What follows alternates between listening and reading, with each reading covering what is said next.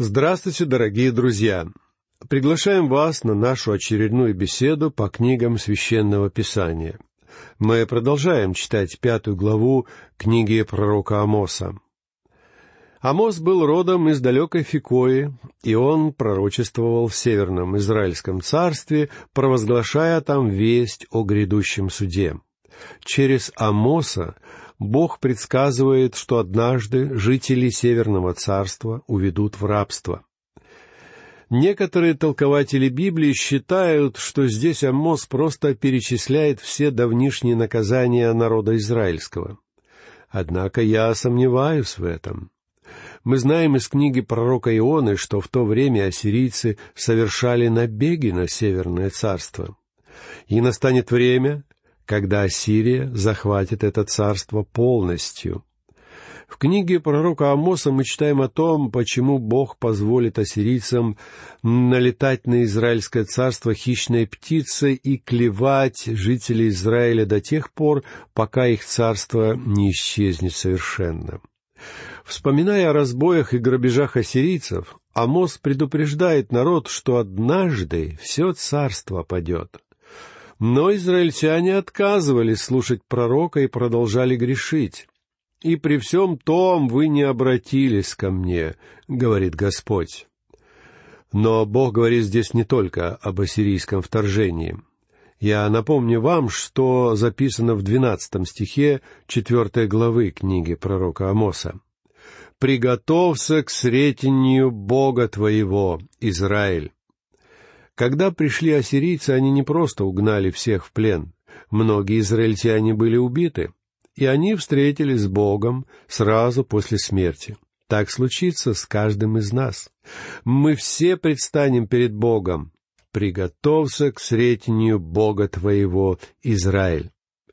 Друзья мои, эти слова обращены к каждому человеку, живущему сегодня. Четвертая глава завершается на столь возвышенной и категорической ноте, что кажется, будто уже ничего нельзя изменить. Бог уже все решил, суд неизбежен, для Израиля нет надежды. Но хотя Бог и говорит совершенно ясно о будущем наказании за грехи, в первых пятнадцати стихах пятой главы он умоляет Израиль вернуться к нему, чтобы ему не пришлось судить этот народ. Пока не был нанесен последний удар, пока Израиль не угнали в рабство, надежда еще существовала. И пятая глава открывается похоронным плачем, который одновременно исполнен нежности по недостойным детям Божьим.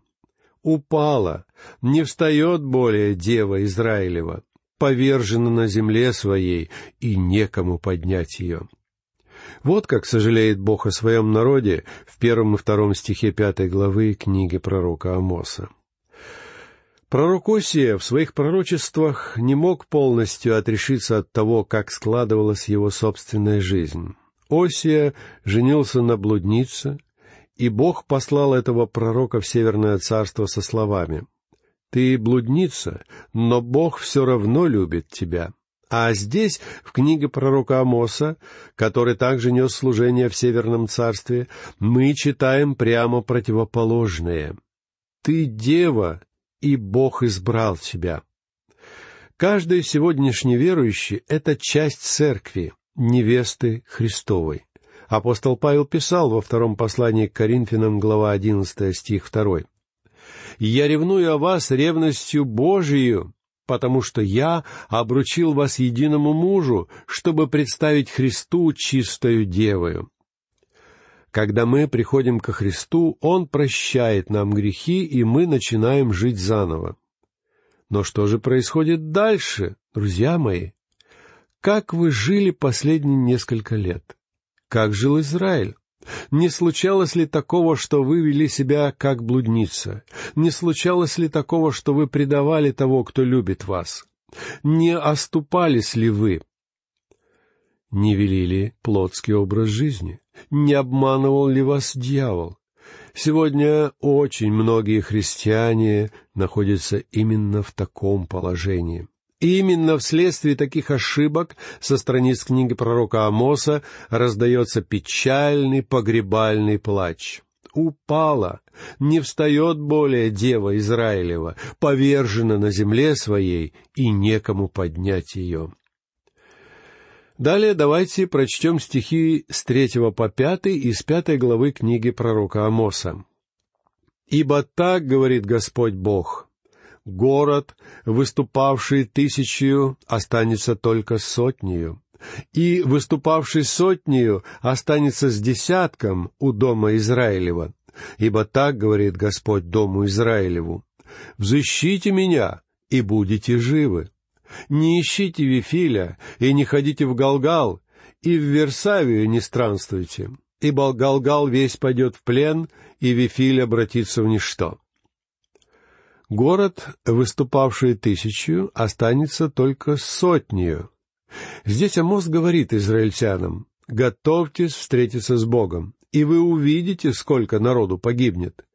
И, выступавший сотнею, останется с десятком у дома Израилева, Некоторые уцелеют, но большая часть людей будет убита. Амос в последний раз призывает к покаянию. Еще не поздно исправиться. Народ слышит слова Бога, который зовет свой народ к себе. Отказавшись от греха сейчас, люди еще могут получить жизнь. «Не ищите Вифиля», — призывает Амос. В Вифиле были воздвигнуты золотые тельцы. Кстати, сегодня вы уже не найдете Вифилия, даже если будете искать его очень усердно. Экскурсоводы показывали мне два разных места, где, предположительно, и располагался Вифиль. Но мы точно не знаем, где именно он был. Следы этого места затерялись в тысячелетиях человеческой истории.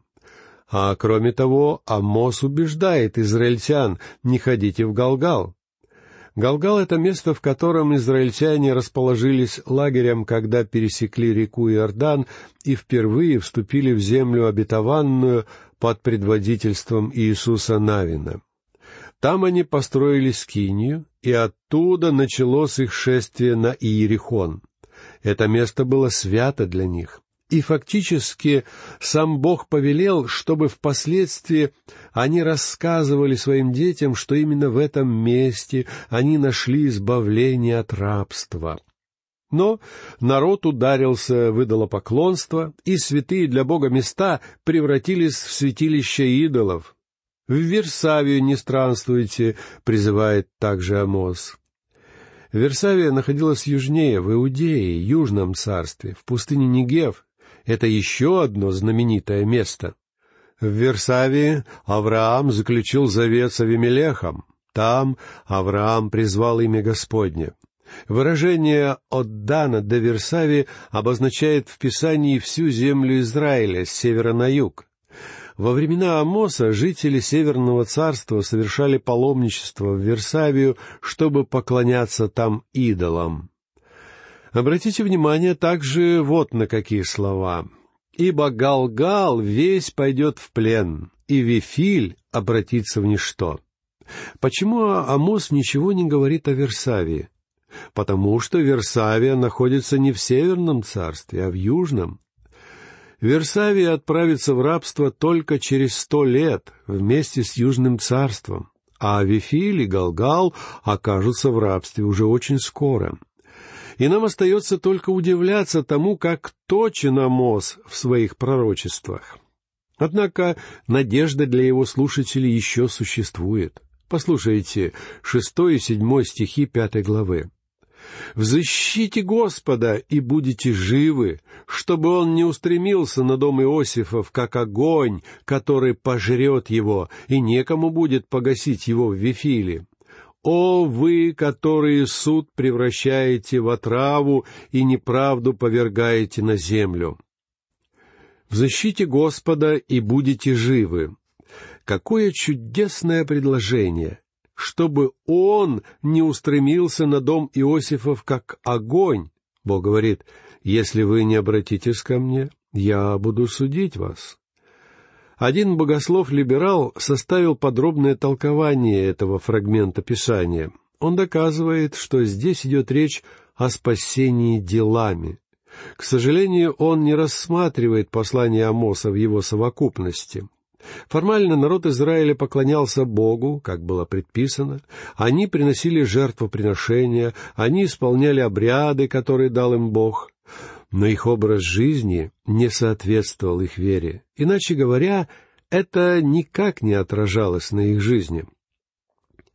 Много лет назад доктор Кэмпбелл Морган говорил, что богохульство в миру пугает его гораздо больше, чем богохульство в церкви. Некоторые люди считают, что если они участвуют во всех церковных формальностях и обрядах, они благочестивы. Если же вы делаете в церкви что-то, что не предписано обрядом, вы становитесь богохульником. Но Моргана такое богохульство не очень-то волновало. Друзья мои, я не думаю, что настоящая опасность в этом. Настоящая опасность, когда человек ходит в церковь, поет словословие, а вне церкви живет нечестно, несправедливо и неправедно. Вот что такое настоящее богохульство. Оно происходит в миру, на улице, и именно за такое богохульство Бог осудил народ Израиля. Я не говорю, что вера в живого Христа не важна. Для того, чтобы спасти, совершенно необходимо верить во Христа. Но, друзья мои, если вы говорите, что верите во Христа, а ваша жизнь вне церкви совсем не свидетельствует об этом, к вам подходит только одно определение. Это неприятное слово, но Господь Иисус часто использовал его. Он называл религиозных деятелей того времени лицемерами. Вот как характеризует такое поведение Христос. Сегодня лицемерия очень много и на кафедре, и на скамьях среди прихожан. Мы много говорим о своей чудесной любви ко Христу. А потом идем домой и ведем себя так, что оскверняем ту самую благую весть, которую должны проповедовать. Вот что мешает сегодня распространению Евангелия. Многим христианам не нравится, когда об этом говорят, потому что они очень активно занимаются христианской деятельностью.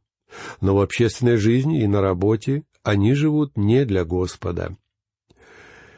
Я знал одного семейного человека, который очень активно помогал церкви. Мне кажется, что он принимал участие во всех церковных мероприятиях без исключения.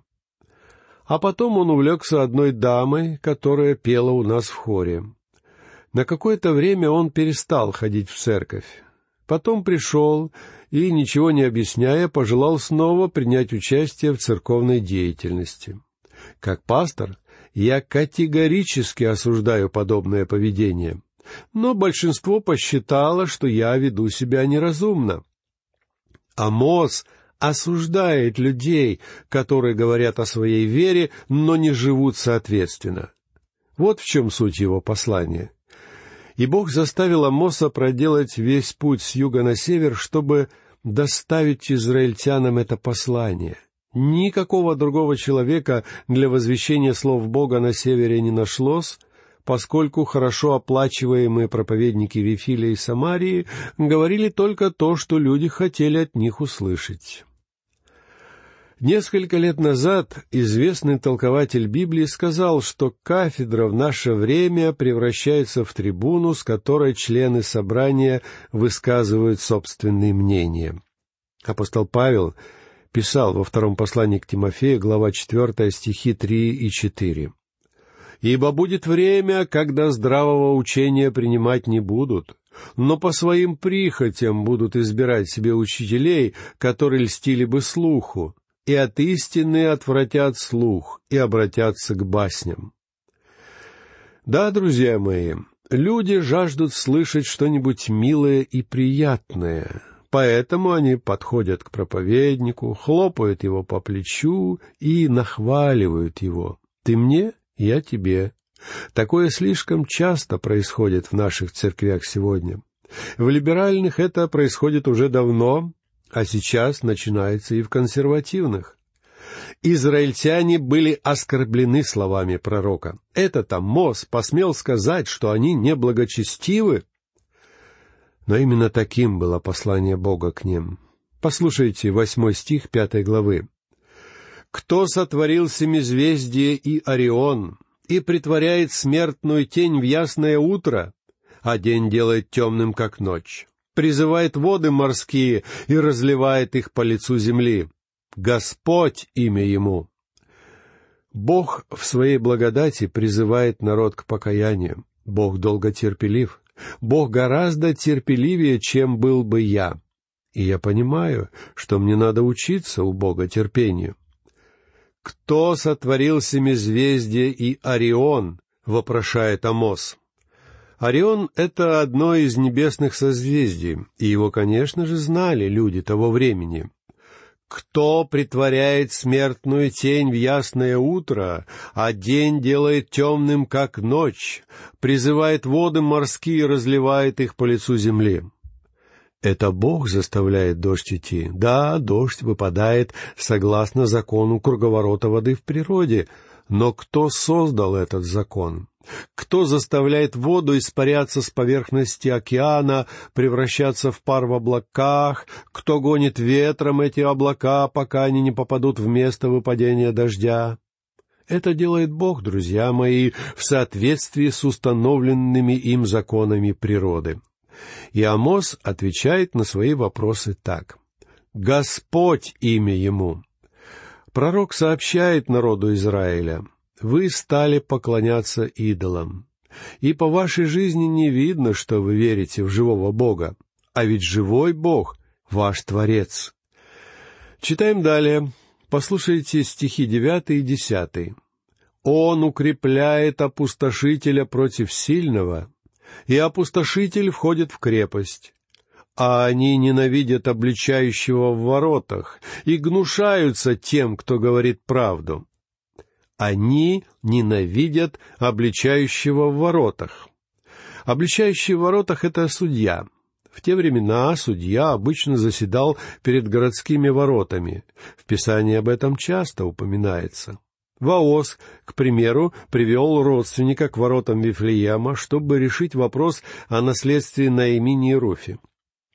Когда Лот приехал в Содом, он занимал там вполне определенную должность, и его рабочее место находилось у ворот города. Что же он там делал? Он был судьей. Амос говорит, что судьи ненавидели, а значит, служителям закона не оставалось ничего другого, как вступать в сговор с преступниками и оправдывать их, чтобы обеспечить себе нормальное пропитание. Израильтяне гнушались тем, кто говорит правду. Другими словами, если судья хотел вершить правосудие, он становился весьма непопулярен. И я не думаю, что люди сильно изменились со времен Амоса. В Священном Писании Бог повелевал своему народу вершить суд и разбирать тяжбы людей по справедливости, а не в зависимости от того, насколько богат или беден человек. В действительности же все происходило наоборот. Многие израильские судьи были продажными. Бедный человек мог быть невиновен, но его более богатый обвинитель мог подкупить судью, чтобы тот вынес благоприятный для него приговор и осудил бедняка на еще большие лишения. И, кстати, сегодня такое тоже нередко случается. Что-то в нашей жизни меняется, а такое явление, как подкуп судьи, остается. И бедняку по сей день трудно добиться правосудия, потому что все решают деньги. В своей книге пророк Амос говорит об этой очень важной проблеме, хотя надо заметить, что в те времена подкупить судью можно было гораздо меньшими средствами. Богач мог добиться выгодного для себя решения и причинить страдания бедняку, даже подарив судье пару сандалий. Процветающие знатные люди стремились достичь еще большего богатства ценой обнищания своих собратьев эгоистичные, жадные и богатые судьи пожалели бы для бедняков даже пепла, которым бедняки в отчаянии посыпали головы, услышав приговор суда. И Бог обещает осудить свой народ за жадность, которая, по сути своей, есть не что иное, как идолопоклонство. Во второй главе книги своих пророчеств Амос передавал израильтянам слова Бога о том, что судьи народа израильского путь кротких извращают. Правосудие отворачивалось от кротких. Почему? Да потому что кроткие ничего не требуют. Есть старая поговорка. Только скрипучее колесо получает смазку. И сегодня кроткие явно не наследуют землю. Ее наследуют те, кто рвется вперед и хватает все, что только можно схватить. Нищие и кроткие не могли добиться справедливости в Израиле, равно как бедному человеку трудно добиться ее в современном мире. Сегодня нередко приходится слышать, что наши законы справедливы. Но представьте себе, как это печально, когда целая семья вынуждена ютиться в одной комнате, если им не на что снять или купить квартиру. Неужели они должны довольствоваться мыслью о том, что законы в их стране справедливы, и что они живут по этим справедливым законам? Друзья мои, в Слове Божьем многое говорится о правах бедняков, и израильтяне были повинны в нарушении этих прав, поскольку судьи народа израильского несправедливо вершили свои дела. Израильтяне ударились в идолопоклонство и понастроили множество жертвенников, рядом с которыми проводили все свое свободное время. И они, как сказано в Писании, вино, взыскиваемое с обвиненных, пили в доме богов своих. На основании слов, записанных в пятой главе, мы видим, что Амос вовсе не гонится за популярностью. Он принимает сторону бедных. Он осуждает нечестивых, он осуждает несправедливость, он осуждает тех, кто плохо обращается с бедняками и неправедно вершит суд. Итак, друзья мои, на этом мы заканчиваем сегодняшнюю беседу по книге пророка Амоса. В следующий раз мы продолжим чтение пятой главы и узнаем о том, как именно Бог обещал наказать Израиль. А на сегодня все. Я прощаюсь с вами. Всего вам доброго. До новых встреч.